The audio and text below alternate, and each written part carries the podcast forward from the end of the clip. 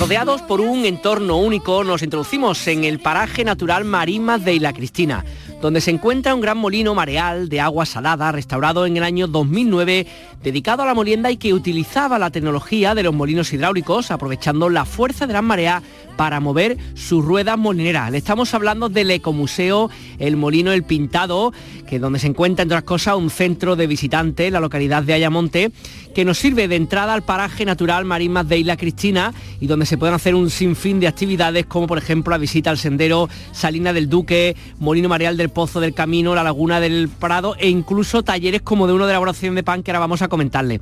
Tenemos con nosotros a Ana Sánchez, que es técnico de la empresa Platalea, quien gestiona este espacio. Ana, ¿qué tal? Muy buenas tardes. Hola, buenas tardes. Lo primero, os encontráis físicamente, si no me equivoco, en la localidad de Ayamonte. ¿Dónde exactamente y qué veis un poco desde las instalaciones que, gestionáis? Correcto, sí, nos encontramos en Ayamonte. Eh, nosotros y el Ecomuseo Molino Mareal El Pintado, eh, pues somos el centro de visitantes, el punto de información del paraje natural Marismas de la Cristina. Que este paraje natural se encuentra entre los dos municipios, Ayamonte y La Cristina. Eh, y concretamente, ya te digo, este, el ecomuseo está en la entrada de Ayamonte, en la zona de marismas, lógicamente, puesto que es un molino de mareas. Eh, ¿Y qué vemos desde allí? Pues, pues marismas, los humedales que tenemos en la provincia de Huelva, que, son unos humedales maravillosos.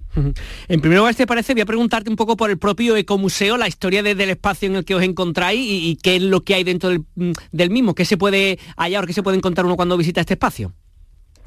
Eh, bueno, el Ecomuseo es un edificio del siglo XVIII, fue un molino de mareas, además tenía la particularidad de ser el molino de mareas más grande de toda la provincia de Huelva. Su propietario fue Manuel Rivero González, al que apodaban el Pintao. Y, bueno, pues dada su importancia, ¿no? Este, este hombre fue un personaje muy importante en lo que era la villa de Ayamonte, allá por el siglo XVIII, y, y nada, y la verdad que debido a esa importancia que tenía, pues él hizo su gran molino de mareas, ¿no? Así que, ¿qué podemos encontrar? En sí el centro de visitantes tiene, tiene una exposición permanente en la que se ve cómo funcionaban estos molinos, la historia del molino del, del pintado, del propio personaje, cuántos molinos mareales hay en toda la zona, eh, cómo funcionan, ya que funcionan gracias a energías renovables, a la energía mareal. Eh, y después también tiene otra parte dedicada a, lo que es el patrimonio natural del paraje en el que nos encontramos, hmm. la fauna, la flora, los aprovechamientos tradicionales de este, de este lugar. Es decir, Ana, que imagino que, la llegada al ecomuseo también es como la puerta ¿no? para aquellos turistas o visitantes ¿no? que deseen introducirse en el paraje natural Marimada, de Ayamonte y de Isla Cristina, ¿no? Exacto, es el, el, sitio de referencia donde pues pueden recibir la información que quieran, sobre actividades, senderos a realizar o, simplemente pues eso, como pasear, como conocerlo un poquito mejor. ¿Qué recomendáis? Porque imagino que llegarán personas con un conocimiento muy claro de exactamente qué quieren hacer, a qué hora quieren salir y todo esto, pero habrá gente a lo mejor que se deja caer por ahí, no tiene muy claro em, qué actividades puede hacer.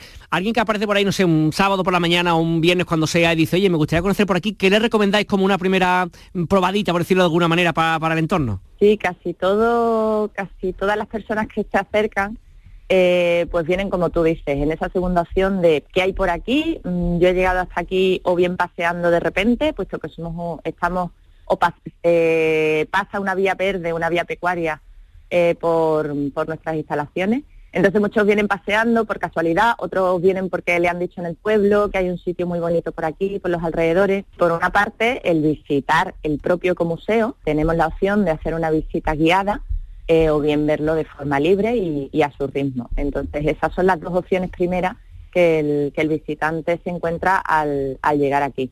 Le mostramos un mapa con las diferentes opciones, también de senderos a realizar y por último también qué actividades pueden hacer si, tenemos alguna actividad publicitada para, el turismo o bien para la, población local también o alguna efeméride, puesto que a lo largo del año celebramos distintas efemérides eh, de forma gratuita y, bueno, pues muchas veces da la casualidad también, oye, mira, pues vente a, eh, vamos a celebrar el Día Mundial de los Humedales y tal.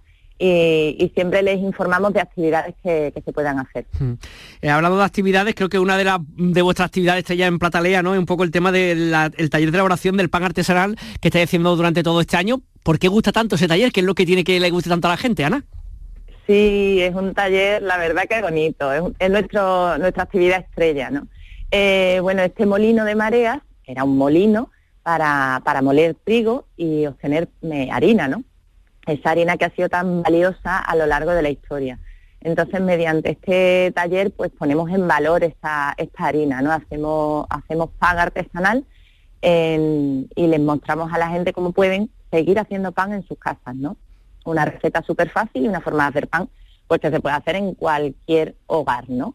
Eh, también, bueno, hacemos otro, otras actividades. Hay veces que hacemos taller de pizza o taller de galletas navideñas. Todo comiendo, todo comiendo, eso está muy bien. Claro, en el cual siempre, bueno, esos talleres, pues en esos talleres la harina es la principal protagonista. Claro, También quería preguntarte un poco por, por el tema de, lo hemos dicho de pasada, la importancia de, de los más pequeños, ¿no? De los niños, que ya no sé si con su familia o con los coles, de otra manera también si suelen utilizar vuestras instalaciones, también pasan por allí más o menos en, de forma habitual. Sí, por una parte vienen muchos, muchos de la zona de Ayamonte, eso nos encanta.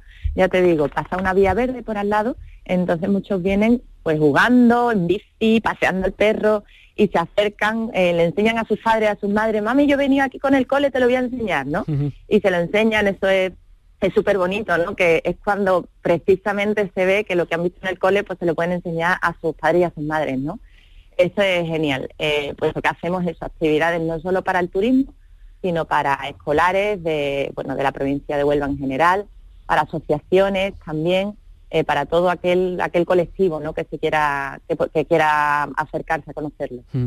Eh, Ana, por último, cuéntame un poquito de vosotros, de Platalea, quiénes sois y qué tenéis aparte de esto, no sé si tenéis más actividades que hagáis de forma habitual durante el año. Sí, nosotros somos una empresa que ya llevamos 18 años en, Huelva. Este año hemos cumplido la mayoría de edad, fíjate. Qué bien. Y, y bueno, pues hace unos años eh, decidimos apostar por este molino de mareas también. Entonces somos la empresa que gestiona este molino mediante una licitación pública, puesto que este molino pues es de propiedad municipal eh, y tiene una cesión con la, con la Junta de Andalucía, ¿vale? Y de ahí pues la Agencia de Medio Ambiente y Agua también eh, está implicada y es la que nos coordina, digamos, en todo esto. Pero además de este, de este lugar nos tiene enamorados, pues hacemos muchas más cosas en, Huelva, siempre poniendo en valor, mostramos a, los visitantes, a turismo, a la población de la propia Huelva, pues nuestro patrimonio natural y cultural. También hacemos actividades de astronomía, por ejemplo, representaciones teatrales, visitas guiadas mediante teatralización, ¿no? Siempre intentando darle un giro y hacer, eh, hacer que esto sea llamativo ¿no? al público. Talleres de paga artesanal, de astronomía, de teatro como han escuchado y por supuesto visitar este maravilloso paraje natural de las marismas de la Cristina de Ayamonte, desde el Ecomuseo del Molino, Ana Sánchez, que ha sido que es técnica de esta empresa de Platalea. Muchísimas gracias por atendernos y que tengáis, pues nada, muy, muy buen fin de semana. Un saludo. Muchísimas gracias, un saludo a todos. En Canal Sur Radio y Radio Andalucía Información, Destino Andalucía.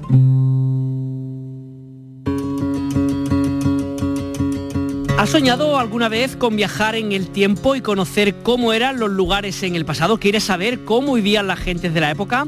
Hoy puede descubrirse todo esto gracias a Arquicus y sus potentes herramientas tecnológicas en forma de una app que hacen del turismo patrimonial una experiencia única, hiperrealista y repleta de información con base científica. Y esto ha pasado en una localidad malagueña, en Canillas del Aceituno, donde esta app se ha situado para mostrarnos con una reconstrucción virtual cómo era esta localidad malagueña en el siglo XVI después de Cristo, sus edificios, sus calles y muchísimas más cosas.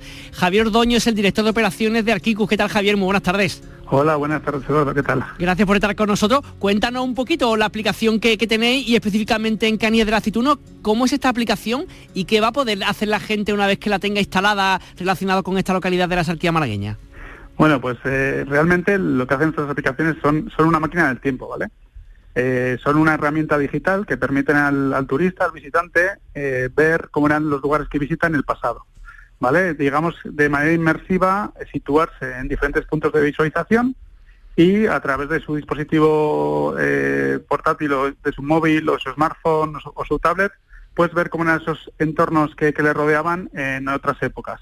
En el caso de Canillas de Aceituno, se ha reconstruido la localidad en el siglo XVI, como bien decías, y podemos ver pues bueno la ambientación arquitectónica de, sus calles eh, lo que era el antiguo el antiguo castillo que del que hoy no queda casi nada en pie.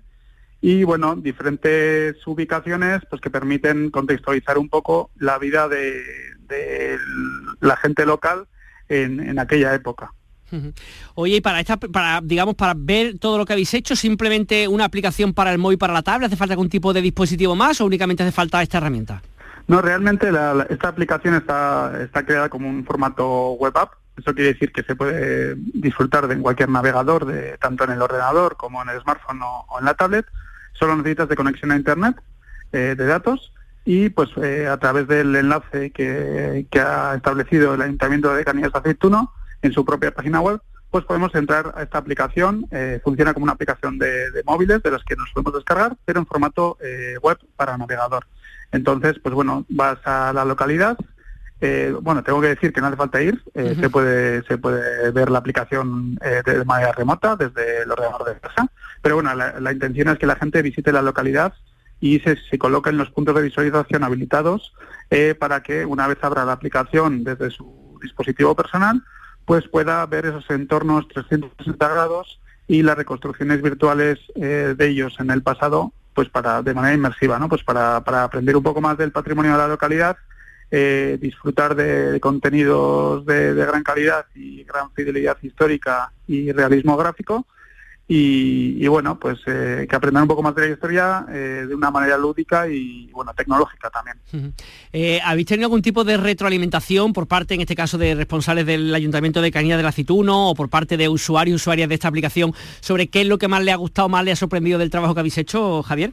Bueno, pues tengo que decir que por parte del ayuntamiento, pues bueno, hemos tenido mucho apoyo, no solo económico, a la hora de realizar la, aplicación y de manera desinteresada también por una persona de la localidad, Alberto Escolano, al cual estamos muy agradecidos, que, como decía, de manera desinteresada, pues nos ha ofrecido mucha información para, para sobre la localidad y sobre la época eh, para recrear los, los contenidos. Y luego la verdad es que, eh, bueno, en estos pocos meses que lleva la aplicación en abierto, las, los resultados son muy positivos. Eh, nos consta a través del ayuntamiento que la gente está muy contenta, los, los turistas que visitan la localidad, y bueno, creo de hecho que el ayuntamiento dentro de poco va a querer apostar por, por hacer algún, algún añadido, alguna ampliación de, esta aplicación.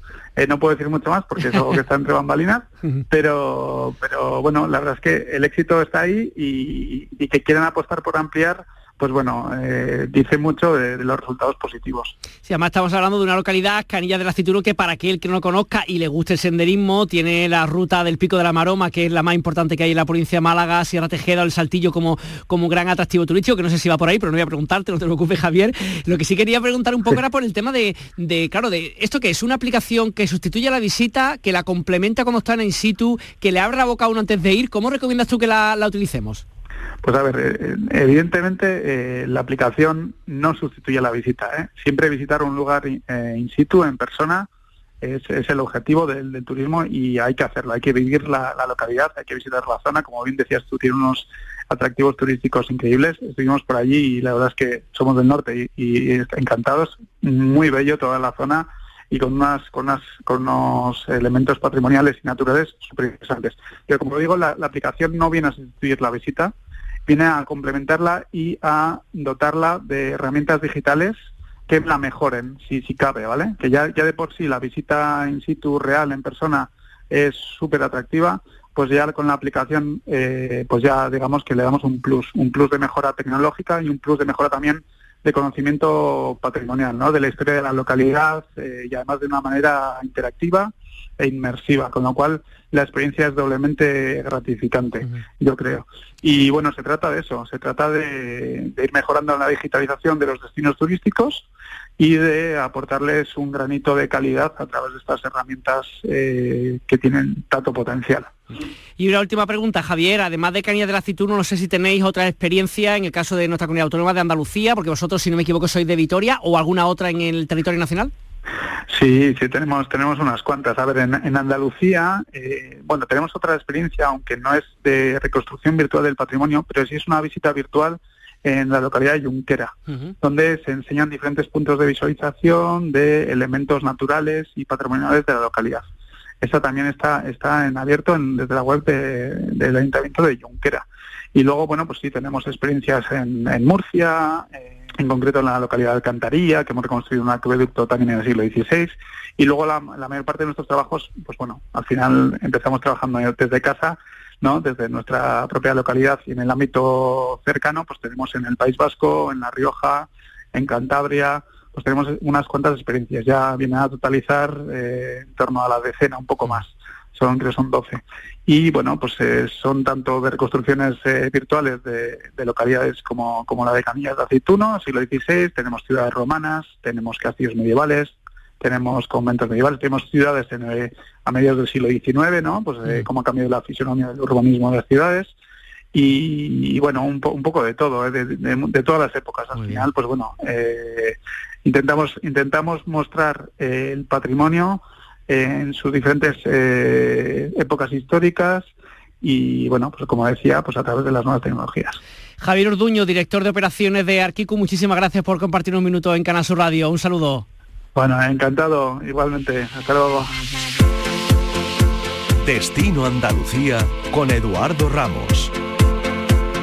Tiempo ahora para seguir hablando de otras informaciones turísticas contadas de una forma más breve con nuestra compañera Virginia Montero. ¿Qué tal? Buenas tardes. Hola, buenas tardes. El aeropuerto de Málaga se acerca ya a la cifra de los 20 millones de pasajeros. En los 10 primeros meses de este 2023 suma 19,4 millones.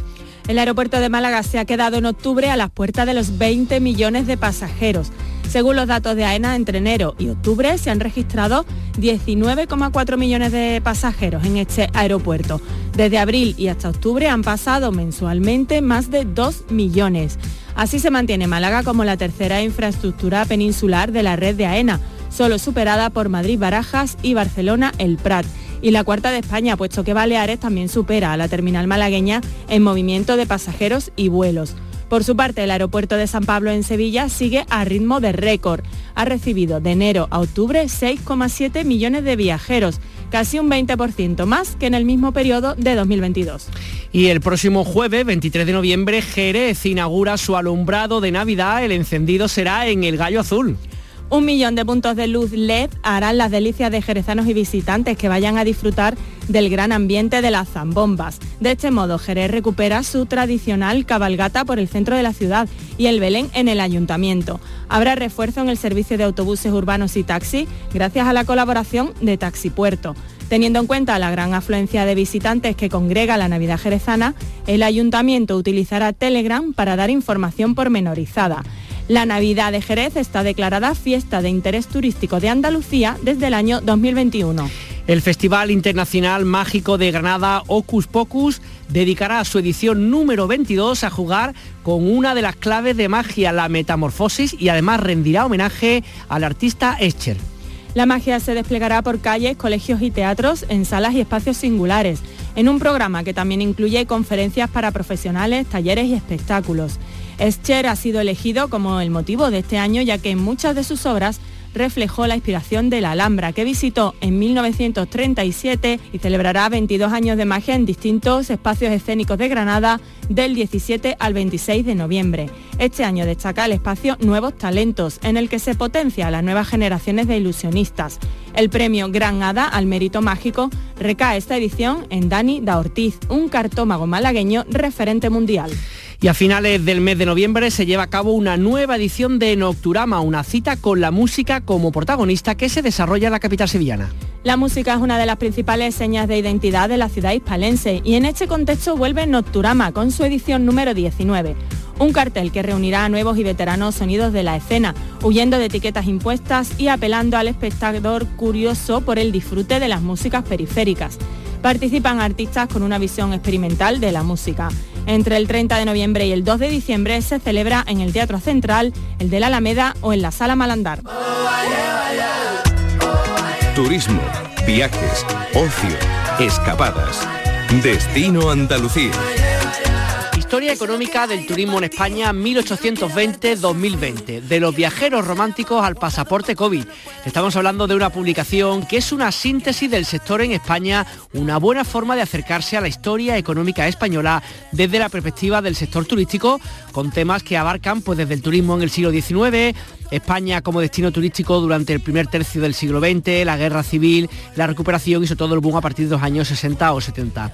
Uno de sus dos autores es Carmelo Pellejero, que es profesor titular de Historia e Instituciones Económicas de la Universidad de Málaga. Carmelo, ¿qué tal? Muy buenas. Hola, muy buenas. De vuestra información, de vuestro conocimiento, son, digamos, en estos principios del siglo XIX las primeras personas que viajan a Andalucía, en este caso, en, plan turístico, como lo entendemos a día de hoy. Sí, verdaderamente eh, lo que sería el origen de lo que conocemos como el turismo moderno, pues... Eh, está estrechamente vinculado con todo el proceso de industrialización que se está viviendo en Europa, bueno, en el mundo en general, pero sobre todo en Europa desde, desde mediados eh, del siglo XIX. ¿no? Ese, ese fenómeno de la industrialización facilita que el turismo dé un salto verdaderamente importante y pase a ser ya una actividad eh, al alcance no de una enorme capa de la población europea, pero sí de una creciente capa de la población europea. En esa primera época, Carmelo, ¿quiénes y cómo viajaban? ¿Quiénes eran las personas que venían de turismo, digamos, a nuestra tierra? Fundamentalmente son eh, personas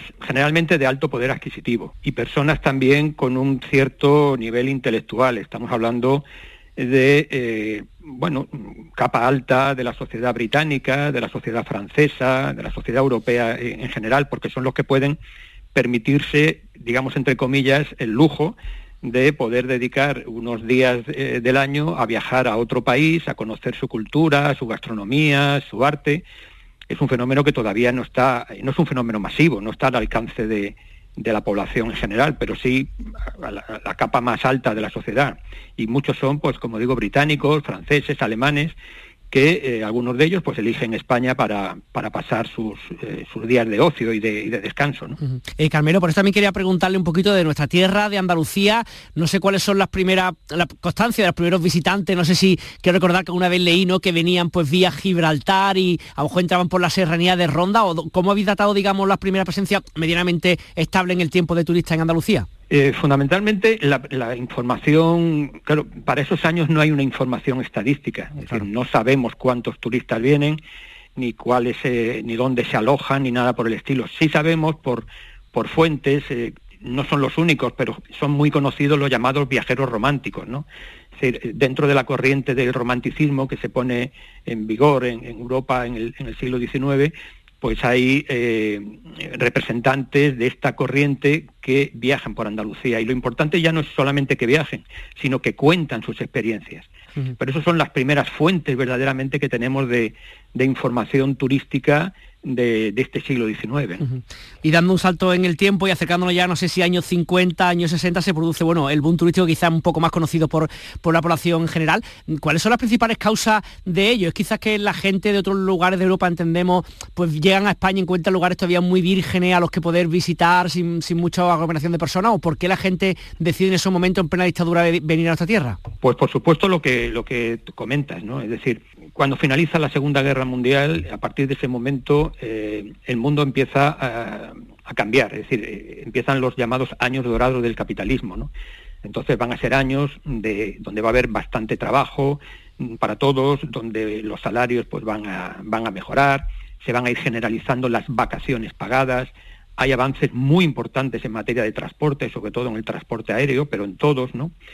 Los turoperadores empiezan a fijarse eh, en las costas, sobre todo de este país, ¿no? Es decir, España es un país barato. Es cierto que somos una dictadura, pero es un país barato. A partir ya de los años 50, España eh, se ha acabado el aislamiento internacional y España empieza a ser ya reconocida por la Organización de las Naciones Unidas, por Estados Unidos. Entonces, eh, muchos de estos turoperadores empiezan a fijarse en unos destinos que gracias al transporte no están demasiado alejados de los grandes emisores turísticos, que son Reino Unido, que son Francia, que son Alemania. Entonces España es un destino cercano, ¿eh? temporalmente, porque el transporte lo permite, y virgen. Eh, Carmelo, y nuestra tierra, en este caso, nuestra comunidad autónoma, Andalucía, sabemos de la importancia turística que tiene a día de hoy, ¿no? Que, es más que, más que notable. ¿En qué momento, cuáles son los hitos más importantes que habéis descubierto en estos años de estudio vuestro de investigación que marcan un poco la tendencia que actualmente se vive en Andalucía? Hombre, fundamentalmente ya con, el, con, la, con la etapa del, franquismo, Andalucía empieza ya a ser un destino importante. Es cierto que hay muchas diferencias, es decir, por ejemplo, la Costa del Sol pues está por encima de todo lo demás, de todo lo demás. No es, no es comparable la actividad turística en el interior de la, de la comunidad como en la Costa del Sol. ¿no? Entonces la Costa del Sol eh, marca, digamos, el inicio, ¿no? el inicio de un proyecto turístico que se va a ir consolidando con el paso del tiempo. ¿no? Eh, Málaga tiene una gran ventaja eh, en estos primeros momentos y es que desde muy pronto Málaga es pionera en tener un, aeropuerto. Entonces, eso es fundamental. Eso es fundamental porque, claro, a medida que el transporte aéreo se va abaratando, esto permite que ciudadanos pues, del norte de Europa puedan desplazarse, eh, por ejemplo, al sur. Es decir, para el ciudadano, para el turista que llega a España a través del automóvil, está mucho más cercano la Costa Brava que no Málaga, ¿no? Pero el avión no, el avión lo, permite, ¿no? Y entonces el tener un aeropuerto es fundamental, ¿no? Entonces, ese, ese núcleo eh, pionero, que es eh, fundamentalmente la Costa del Sol, luego se va lógicamente se va extendiendo a otras a otros eh, lugares atractivos desde el punto de vista turístico de, Andalucía. ¿no? ¿Cómo podíamos vislumbrar un poco el futuro? No sé, a 10, a 20, a 50 años vista por un poco por lo que habéis visto en la historia. que ¿Cómo podía ser el turismo dentro de unos cuantos años? Hombre, yo espero que, que esto no decaiga, yo espero estoy confiado. Yo creo que el turismo ya se ha convertido en un bien de, primera necesidad para la población. La población, incluso en momentos eh, de crisis, ¿eh? Eh, económica, se observa que la población no renuncia a viajar. Es decir, otra cosa es que viaje a casa de un familiar o va, en lugar de un hotel de cuatro estrellas, pues elija un hotelito de dos estrellas. Y a lo mejor en lugar de estar 15 eh, días de vacaciones, pues está cuatro. Y en lugar de comer pues eh, en un restaurante de cuatro tenedores, pues se va a chiringuito, ¿no? claro, se va a un restaurante más barato, ¿no? Pero no renuncia a viajar, ¿no? Eh, lo que hemos comprobado, sobre todo a partir ya de los años 70, con las primeras crisis del petróleo y demás, es que claro, todo esto afecta al turismo, pero la gente no renuncia a viajar, ¿no? Y además, soy optimista de cara, de cara al futuro. Pues nada, aquellas personas que estén interesadas en el tema, esta publicación se llama Historia Económica del Turismo en España 1820-2020 de los viajeros románticos al pasaporte COVID, realizado por el profesor de la Universidad de Almería, José Joaquín García, y con Carmelo Pellejero de la Universidad de Málaga, con el que hemos hablado. Carmelo, muchísimas gracias por estar con nosotros y enhorabuena por el trabajo. Muchas gracias.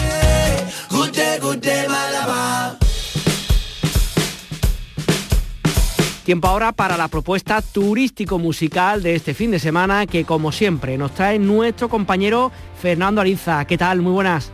Hola Edu, este fin de semana se celebra en Sevilla la décima y última edición del Reno Fest, un festival de música que surgió con la idea de llevar a la capital andaluza a bandas de nuestra tierra y alguna que otra de fuera que nunca hubieran tocado antes allí. A ver, los organizadores dan por cumplida ya su tarea con estos 10 años de vida y anunciaron hace unos meses que esta iba a ser la última edición. Por ese motivo han dividido la fiesta de despedida en dos partes. Hoy viernes en el Bar Mutante con dos bandas locales, Swimming Pool y Delirium Tremenda. Y el plato fuerte mañana sábado en la sala Hollander con Celia Sensitive, que son de Sevilla, We Both de Almería, Carmelita de Madrid y esta banda que ya está sonando, que se llama Rubio Americano, que llegan desde Torremolinos y que ha sido una de las sensaciones del año dentro de ese particular estilo llamado shoegaze que ellos también practican. Decimos adiós al Renofest dándole las gracias por estos 10 años de buena música. Pues con la música de los malagueños Rubio Americano nos despedimos, le emplazamos como cada semana a que sigan conociendo nuestra tierra y descubriendo rincones únicos de Andalucía aquí en el programa de turismo de la Radio Pública Andaluza de Canal Sur Radio y de Radio Andalucía Información.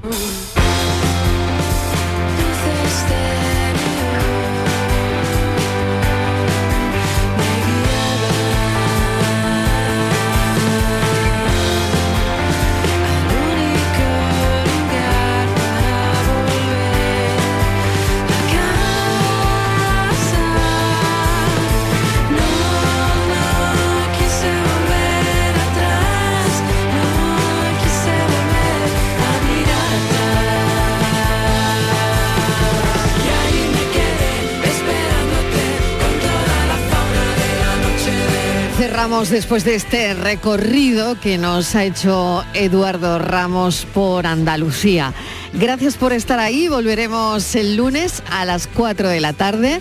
Gracias a este equipo que lo hace posible. Francis Gómez en producción, Estivaliz Martínez, Patricia Torres. La realización es la de Fran Hernández en Málaga y Antonio Martínez en el estudio de Sevilla.